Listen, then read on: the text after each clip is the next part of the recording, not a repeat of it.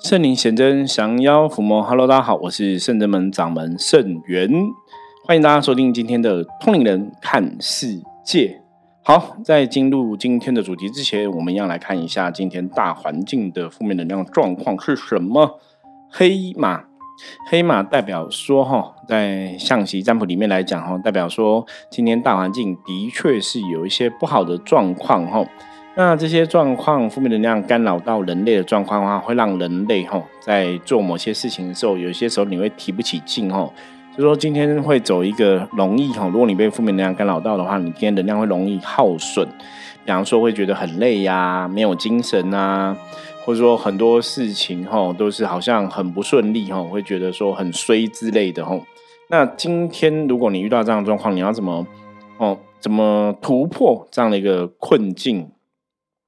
黑马哈，最重要讲就是接受哈，接受。也许我能能让人的运势有高低起伏嘛？那也许今天运势真的是比较低、比较落哈。心甘情愿的接受，然后不要抱怨哈，那反而会让状况比较顺利。因为今天比较担心这个负面能量干扰影响之后，会让人家容易哈想要吵架哈，你想要找人家吵架、找人家斗嘴哈。所以今天大环境负面能量不是很理想。那如果要顺利度过今天的状况，最主要就是然后稍微哈沉潜一下哈，稍微接受一下。也许我今天真的是比较低一点的状况。那认命之后，可能事情就比较吉祥哈。好，今天通灵人看世界，由我自己一个人哦独挑大梁，有来再跟大家聊聊。那我们要继续聊上一集的话题哈。上一集我们讲到说，嗯，有些修行团体会说他们要调元神去跟阿修罗打仗，哦。那我刚刚已经分享过，我，我们在上一集时候分享过我们的看法。我说他去打仗未必是真的跟阿修罗打，哈。就我之前讲过嘛，其实有很多的修行的团体、修行的朋友。我真的都听过类似的说法哈，包括我们自己哈，我们之前跟大家讲说，我们都分享自己真实的经验。你说睡觉的时候有有没有可能这个灵魂上了天界去跟妖魔鬼打仗？我自己的经验是有可能去跟无形阿飘鬼打仗，可是你说去跟魔打仗，除非除非除非哈，除非你在修行过程中，你是一个真的有发所谓。大愿的人，你要跟魔打仗，大家了解我的意思吗？如果你今天修行之后，你有一个意念，你就是要跟魔打仗，那这个事情才有一个成立的前因后果嘛，就是这个前因才有可能成立嘛。因为你要跟魔打，所以魔来跟你打，或者说你有想要去降妖伏魔，所以你会去跟魔打仗，这个事情是可以成立的。因为有另外一个问题是，太多人把阿修罗跟魔搞在一起，哦。基本上，阿修罗跟魔是不一样的存在，不一样的能量，大家了解吗？以佛教的逻辑来讲，阿修罗也属于上三道的一个境界，懂吗？所以魔跟神是对立的，可是阿修罗他不见得都是魔。那那我不晓得大家有没有去体会哈？我讲个最简单的，你觉得魔会去做善事吗？魔会帮助人类吗？理论上不会嘛，因为大家都把魔认为跟神明是相对的嘛。神如果代表是正面的能量，魔代表就是负面的能量，对不对？可是。阿修罗基本上他们有可能做很多善事哦，有可能帮很多人哦。可是魔不见得会做很多善事，不见得帮很多人哦。魔可能会吸收人的福报啊，魔可能会陷害人类啊，等等的哦。因为像我们常讲，恶魔都要夺取人类的灵魂嘛。所以我有时候听到一些修行的朋友会讲说，他们去跟睡觉，或是去调调这个什么调元神被调走去跟阿修罗打仗，或是跟跟什么打仗。嗯，因为人家问嘛，他们就讲说他们去跟阿修罗打仗哦。呃，基本上基本上哈，我们上一集有提到哦，会跟阿修罗打仗的只有一个种族叫天人族哈。那如果你今天不是天人的话，阿修罗真的是不屑跟你打，大家了解吗？哈，阿修罗不屑跟你打。那阿修罗跟天人就跟这些神仙的恩怨哦，在佛经上是有他的说法，没有错哈。所以，我们一般修行的朋友，如果你是刚接触修行的朋友，你都还没有练到一个程度，你说你的元神会不会调去跟阿修罗打仗？哇，基本上来讲，我个人会打问号。然后我们真的，我我个人会打问号。所以大家，你可能还是要有智慧去判断吧。因为如果你的灵魂都已经那么厉害，可以跟阿修罗打仗的话，那你在现实社会里，你应该可以出来做一些正义之事，降妖伏魔，去打坏人吧，对不对？理论上应该是这样子吧。我我我不晓得大家可不可以去理解这个东西哦，因为我们讲能量的法则基本上是相对应的哦。如果你的你都敢去跟不好的打仗，因为基本上我我应该这样讲，就不是跟阿修罗打仗，因为还是要跟他讲，就是调元神去跟阿修罗打仗这一件事情，在我们上一集提到哈，我个人是抱持怀疑的态度。那如果说撇开调元神嘛哈，比方说像我们圣人们的伏魔师。我们在修炼来讲，以我们的经验来讲哦，我们也许在过去是，也许在很久以前、久远前，我们的灵魂也许是跟魔打仗的。大家知道魔跟阿修罗是不一样的吼，所以我们是跟魔打仗。我们这辈子投胎成为人的，我们可能也会想要跟魔打仗，没有错。可是那也是必须你要回复到你的能力呀，你要透过修行的过程中，因为你喝了孟婆汤，因为你经过人类的呃每一辈子的投胎。可能很多东西都忘记了，很多能量都不一样了，所以你要重新接触修行，去恢复记忆，甚至你要把你能量练到很好，你才足以成为神明的助手。大家了解吗？那行行功积德更多之后，也许我们这辈子可以有所谓的修成正果的一个机会。哈，像佛教讲放下屠刀，立地成佛嘛。那你要放下毒道立地成佛，你也要修到这个境界，也才有放办法说你放下毒道立地成佛吼。所以不是那么容易说，我今天加入个修行团体，我就可以拥有了跟阿修罗打仗的本领，拥有了跟魔打仗的本领，拥有了跟别人冤亲债主对抗的本领。不会，你今天如果加入个修行团体，假设这个修行团体很好，是正确的话哈，基本上你只会增加你正面能量的一种信仰。哦，或是得到这个修行团体神佛的保佑，大家了解吗？你会得到神佛的保佑，会得到正面能量信仰。可是你会具足法力神通去跟妖魔鬼打架吗？不会。基本上，我个人是。不认为哈，你加入之后你就会有法力神通这种事情哦，因为逻辑上真的不符合啦。大家可以去判断，如果我今天只要加入一个修行团体，就可以立刻有法力神通。那以我们圣真门的说法来看哦，就在圣真门这条道路上，我自己的感应，我自己的所谓的一般人见的神通法力，你说我我我加入圣真门，我我成为这些神明的一个代言人，我是一成为。就是一有这个团体，我是我一开始修行，我就立刻有这些东西吗？并没有，你知道吗？我们是经过很多时间的考验，很多时间的经历，然后你的心念、你的愿力、你的慈悲心锻炼过程中，你是不是可以为众生无私的去奉献？是不是可以像神明一样，拥有所谓的大爱，拥有一样的慈悲心？这东西不是你说的，是你要做出来做到，甚至你真的要做到像。虽然你是人，可是你的爱心、你的慈悲心、你的愿力像神一样，你才会具足神明的相应。当你跟神明相应的时候，神明才会支持你，你才会有你所谓的法力或神通。大家听懂这个逻辑吗？我之前跟大家在我们的节目中有分享过，我说我们之所以在圣正门修行的朋友，我们可以有力量去处理降妖伏魔的事情，是我很厉害吗？不是，不是，不是。那个是因为我有慈悲心，因为我有大爱，所以神明愿意支持我们一起去做这个事情。所以，的确在修行的法门里面，信仰的宗教或者信仰的这件事情上面来讲，人类为什么需要跟神明有一些，不管是你以前看电影、看小说、看漫画，有一些契约，就是互相配合。大家了解这意思吗？我们在做，我们在人间，我们有这个肉体，所以我们是人类。神明他们是没有肉体的存在，他们是一股能量。神明的能量需要彰显，必须透过人类互相帮忙、互相配合。所以，为什么神明会在人类世界找他的代言人？为什么在人类世界找他的机身？因为他们的能量要得以要在人类世界有办法彰显的话，他必须有人类这样一个肉体在那边帮忙。大家了解吗？因为这主要是因为神明世界能量的状况，他们世界状况跟我们人类世界是不太一样的，所以他们要在人类世界去宣扬这样的东西，必须要个人类世界的一个协力者哈。所以为什么会在人类世界找他的机身，找他的一个代言人？所以一样嘛，一样嘛，一样。我们今天假设我今天想要去非洲帮助人类。可是我今天没有办法到非洲去，我能怎么做？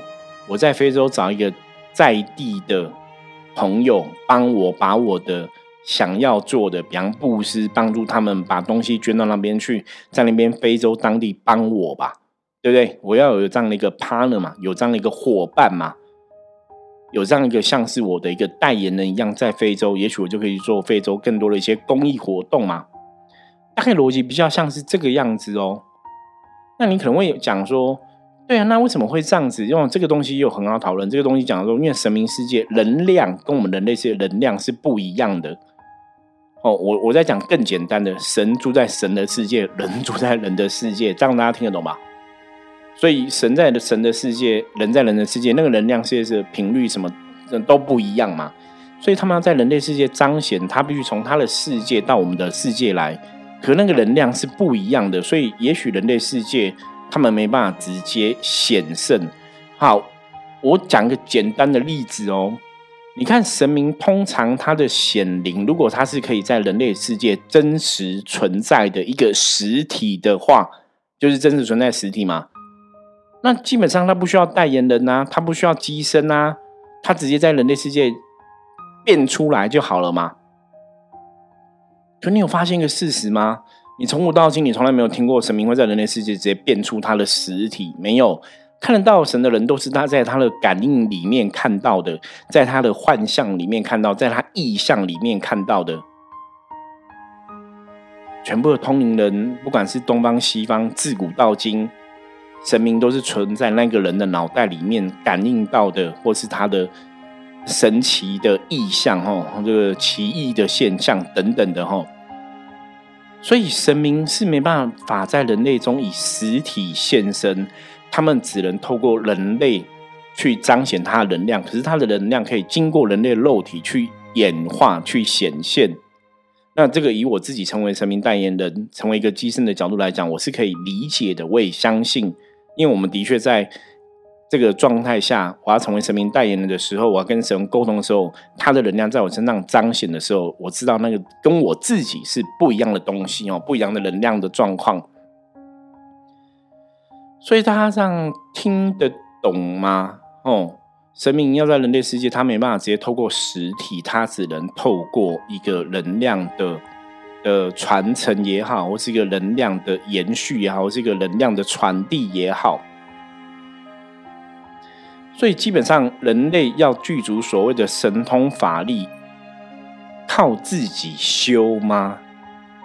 我个人这辈子亲自的经历，我没有看到真的有所谓的人类靠自己修而得神通法力。就是说，这个人类没有宗教信仰，这个人类没有信仰任何神佛，自己就有所谓的神通。目前我没有印象中，或是我没有看过这样的。可是我知道有神通法力的朋友，每个都有他的一个宗教信仰，每个都有他的一个神明的指导灵，或是一个神明的师傅在后面。大家了解吗？所以神通法力的人，我认识的通灵人，每个后面都有个主人，都有个主神，都有个主帅。那为什么会有这样力量？因为他们要跟他们的神相应，他才能具足神力。包括我都是这个样子吼，我要跟我的神相应，我才会有所谓的神力，有所谓的法力。我不是靠自己就可以成就这一切吼，所以我们跟大家在分享修行的东西，一直以来讲都是我们自己接触的真实的经验，我们的体验是这么一回事。用那是我们确定这是真实的，我们才敢跟大家讲嘛。可是如果有些人讲的东西，我觉得超乎了逻辑吼，我们一直在讲通灵人看世界，你用这样的一个法则在。判断神明世界的事情，它还是会有个简单基本的逻辑哦，它一定会符合这个逻辑。那什么叫逻辑？白话来说，就是这个地球上通用的一个道理。像修行讲最多就是四个字，叫道法自然。对，道法自然。所以神明世界，你在地球上要彰显，不管怎么样，你还是要符合地球上道法自然道理哦。真正的能量，真正的就符合地球这个道理。那地球的道理是什么？佛教讲法，成住败坏啊，就万物会生成，可是万物有一天终究会毁败。你看我们现在前面有个桌子，从木，不管是木头的还是什么塑胶做，很坚硬，千年万年。亿万年之后，那个东西还是会消散，因为这是能量的法则，它就是会消散哦。所以这是道法自然的一个状况。所以修行世界、无形世界，它基本上还是有一个基本的逻辑可以依循哦，它一定有它的一个道理。所以，我们常常跟大家在分享这样东西。我说，你要看这个事情有道理吗？这个事情合逻辑吗？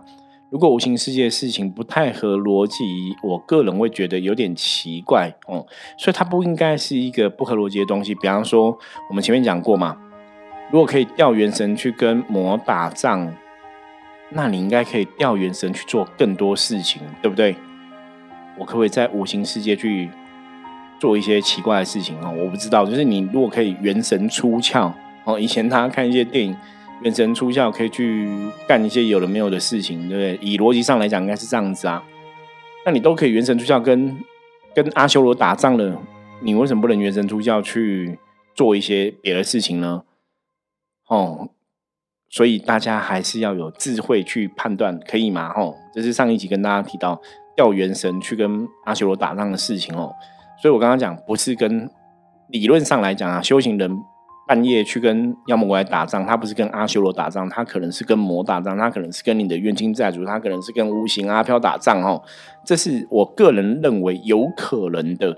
可是这个前提是那个人还是要知道自己要知道这个事情，自己甚至有这样的一个大愿，那个能量才会启动哦。所以关于这一点哈，我们这两集上一集跟这一集也跟大家提到，如果大家还是听不懂，你再告诉我哈，我再看一下我可以怎么解释来让大家更理解。好，那我们再来讲另外一个东西。踏入修行团体之后，就可以得封十万兵马，你就可以得到十万兵马这一件事情。OK，上一集我们也有稍微提到一下下吧，吼。我说你要看哦，如果十万兵马，第一个就是你这十万兵马从哪里来？十万个天兵天将吗？还是十万个阴兵将？还是十万个阿飘？你要搞清楚他是从哪里来。那为什么你加入，你就可以得到十万个个个保镖挺你？哦，这还是很怪，你知道吗？因为一般修行，他们依照他们的讲法来讲，就是你加入这十万个就是你的嘛，就是你的兵嘛。所以我上次有讲啊，说如果那你如果你要去跟什么阿修罗打仗，你就叫这十万兵马去打就好了嘛。你要打什么？你凭什么打？哦，你有什么能量？你有什么法力？你才加入修行团体之后，为什么你就可以去打仗呢？我真的。搞不太懂而且我要讲了，为什么我们这两集在讲这个东西？哦，就是因为真的到现在还是有很多人会觉得这个就是事实，这个就是真的。就是你你怎么不能从？因为你你读书，因为在讲分享这个故事的人，好像也是念到大学毕业吧？你念到都大学了，你怎么不能去判断这个事情有很多是不太合理的？吼。逻辑上不太符合的吼，我觉得这个大家还是要有一个清楚的认知。那末法时代妖魔鬼怪很多，骗人的人也很多，骗人的神棍也很多。这个一直以来是我们通灵人看世界一直以来想要跟大家分享道理，支持我哈，支持我每天录音分享的动力。坦白讲，真的是这些。妖魔鬼怪，你知道吗？有时候我看到这些妖魔鬼怪，我就看到这些修行人乱搞，我就乱讲。我真的哇，我也觉得到底怎么了？因为你知道吗？修行不是这么一回事。然后就是有这么多老鼠屎坏了整锅粥，让大家觉得修行就是怪力乱神，修行就是这样这样啊！哦天哪，我都觉得如果修行这么简单。那真的，我跟你讲，这辈子大家都不要工作，你不要想要赚钱，大家当修行人应该是会很好的吧？因为本来当神仙就是自在逍遥的一种象征嘛。那为什么大家都不去当神仙？为什么你要为了金钱、为了钱伤那么多脑筋？那你既然有十万个兵马，你你可不可以请这十万兵马帮你找贵人、抠贵人啊，帮你补财运嘛？应该可以吧？不然他们十万兵马干嘛？只有个工人就跟你打仗？那那那。你到底凭什么号令十万兵马？大家听得懂吗？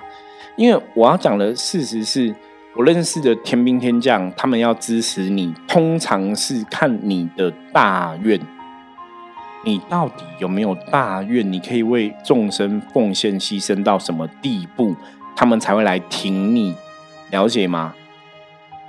所以，一个老师，一个修行人，你要有兵将来挺你，你自己是的确要行为举止要做的跟神一样，你要有非常大的慈悲心，你要有非常大的愿力，这些神明的兵将才会来支持你。如果你自己在人类世界里面，你都很不 OK，你也没有太大慈悲心，你也没有真的想要为陌生人抛头颅洒热血。那他们为什么要来挺你？你也没有想要去跟魔打仗，而且我要跟大家讲一件事实是：你真的不要觉得跟魔打仗很简单，你真的搞不好，你可能连自己命都会没有的。如果你真的相信有神有魔的话，你真的不要小看魔，不要觉得你很厉害，你知道吗？圣人们，我们在修行道路上，我们在降妖伏魔过程中，我们一直都是小心再小心，谨慎再谨慎。你不要觉得你修了多厉害，我们在人类世界，以我现在来讲，也不才活了四十几年吗？人家真的磨都几千万年的修行功力，你凭什么可以去降妖伏魔？大家知道吗？我圣元，我凭什么降妖伏魔？不是我圣元很厉害啊，那是我圣元后面的老师，我圣元后面的神厉害，所以支持我，我帮忙他们，他们帮我，我才有力量去帮忙他们降妖伏魔，你知道吗？所以重点是这边不是你很厉害，是你后面的神很厉害，那才是重点嘛。那问题来了，你后面的神很厉害，为什么需要你来帮忙？我我前面讲过嘛，因为神明的世界，他没有办办法在人类世界实体呈现，他只能透过一个能量的连接。所以神明为什么需要机身？为什么神明需要代言人？是有他的道理的。那你既然这个神要挺你，要支持你，如果假设你后面的神很厉害，你觉得你会是个小孬孬吗？你很弱，然后你的神很强，你的神非常有慈悲心，可是你慈悲心还不够。可是如果神明判断你的慈悲心不够，你的同情心不够，你的同理大悲不够，你觉得这个神会跟你相应吗？不会，他不会找你当他的机身，他不会找你当他的代言人嘛？因为你当你就像你今天要工作，你要找一个 partner，你很积极努力，你不会去找一个混很混的人当你的 partner 嘛？你这样工作会累死吧？你一定找一个跟你相应的人，跟你个性和谈得来的人，理解你脑袋在想什么的人嘛，跟你有同样想法的人嘛，才会成为你的好朋友，才会一起去打拼努力吧。以人类的智慧，你都知道做这样的选择喽。那以神明的智慧来，你觉得神明会做什么选择？我曾经讲过，神明一定是比人类更为有智慧的存在，对不对？以人类世界角度来讲，我们都会这样认为吗？所谓的神，所谓的佛，他应该比我们聪明有智慧吧？然后甚至应该比我们更有大愿，应该比我们更有爱心吧？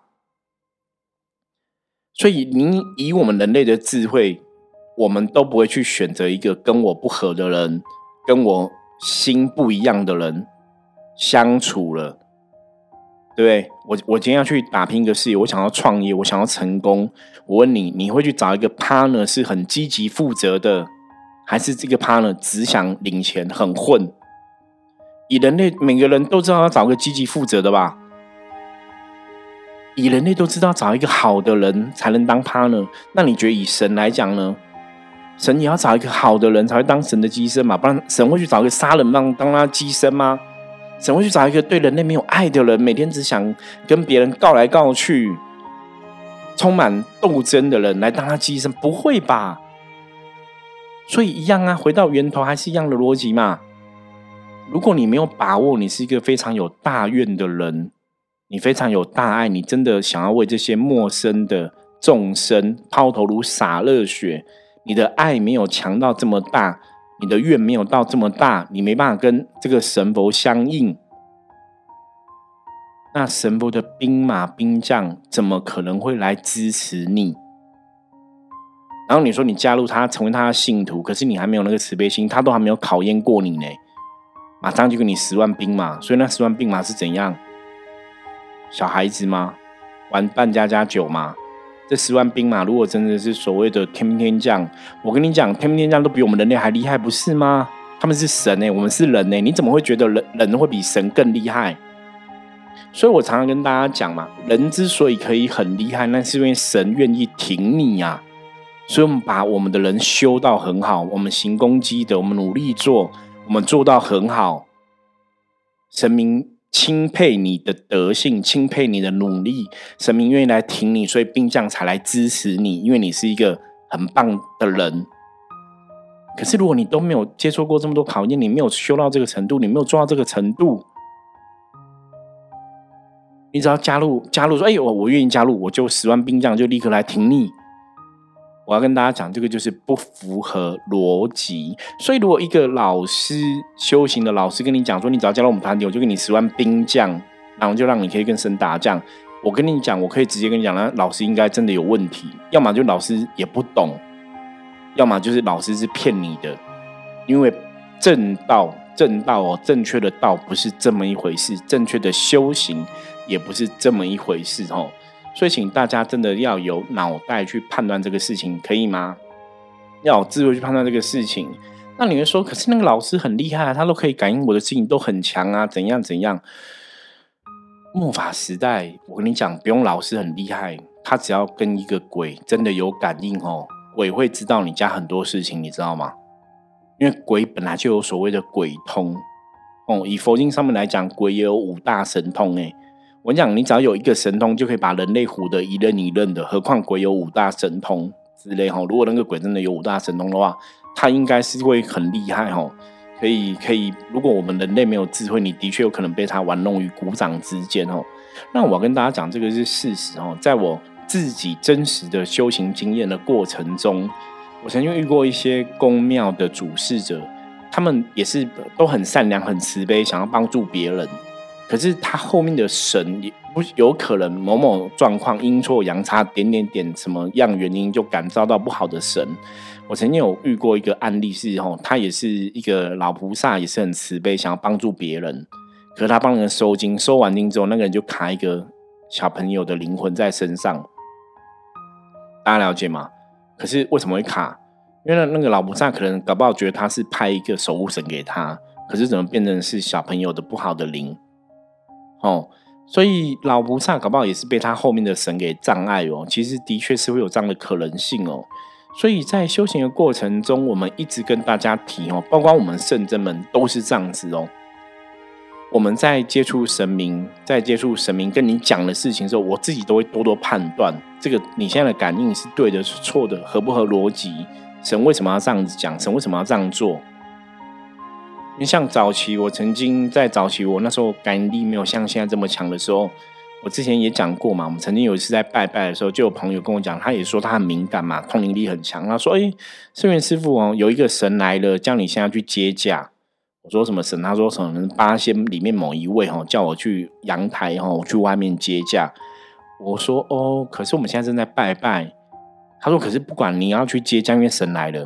我跟你讲，一定不会是神。你知道什么吗？你觉得一个神会趁人家在忙的时候，然后硬要你去接驾吗？你觉得神有这么没有礼貌的吗？神有这么不懂规矩吗？不会吧。我们从之前跟大家分享灵修的过程中，我们都讲到本灵，本灵会知道什么事情是正确的，什么时机做什么样的事情，它是属于光明的、清净的能量的象征。只有外灵才不会管你这些东西。所以，如果它是光明的，它是清净的，它是所谓一个光明清净能量象征，它是一个神明的话，他会知道什么才是正确的道理，正确人类世界的礼仪，你知道吗？所以。基本上那个问题，我那时候通灵力还不是那么强的时候，那时候感应力还不是那么强的时候，我都知道那个不是真的。那我怎么判断？一样啊，逻辑很简单。你觉得一个很有智慧的能量，一个神，他会这么没有礼貌吗？他会这么不知道规矩吗？他会这么傲慢吗？会这么自大吗？你明明里面在拜菩萨当中，他突然跟你讲说：“哎，我某某神你要来接驾。”可是菩萨就相信像是我们自己的爸爸妈妈、长辈一样嘛。我在跟我的长辈行礼，你一个客人来说：“哎，你要出来接我。”怎么听都觉得不对吧？大家了解吗？让我跟那个朋友讲说：“我那我等下再去接。”我现在先拜完菩萨说：“可是师傅你这样不去，他会生气。”哎，你客人来到人家家里，然后人家家里正在忙，然后你说你不来接我，会很生气。我跟你讲，那真的不是神，神不会这样子吧？哦，所以大家请千千万万要搞懂什么叫做神。然后你如果加入一个修行团体，立刻可以得到十万兵马。我因为我是第一次听到这种说法，我就觉得哇，有点傻眼哦。你知道我我知道之前某个团体哦，他是说你加入之后，他会给你一个护身兵将，那修到什么等级，再给你两个哈。所以他是给你一个两个。后来我们了解那个是阴兵将嘛。可是你说一次给你十万，我觉得真的好好虎什么什么烂这样子哦，大家了解吗？好吧。总之，修行的世界很浩大，现在修行的朋友也非常多。我还是希望大家在修行的过程中可以得到智慧，可以真正得到修行的好处，得到利益，让你自己的人生过得越来越自在，越来越快乐。然后，真的你有力量可以帮助更多的人哦。然后，最后我们可以不要再入轮回哦。也许这是修行最重要的事情。那其他那些东西还是要有智慧去判断。如果没有智慧怎么办？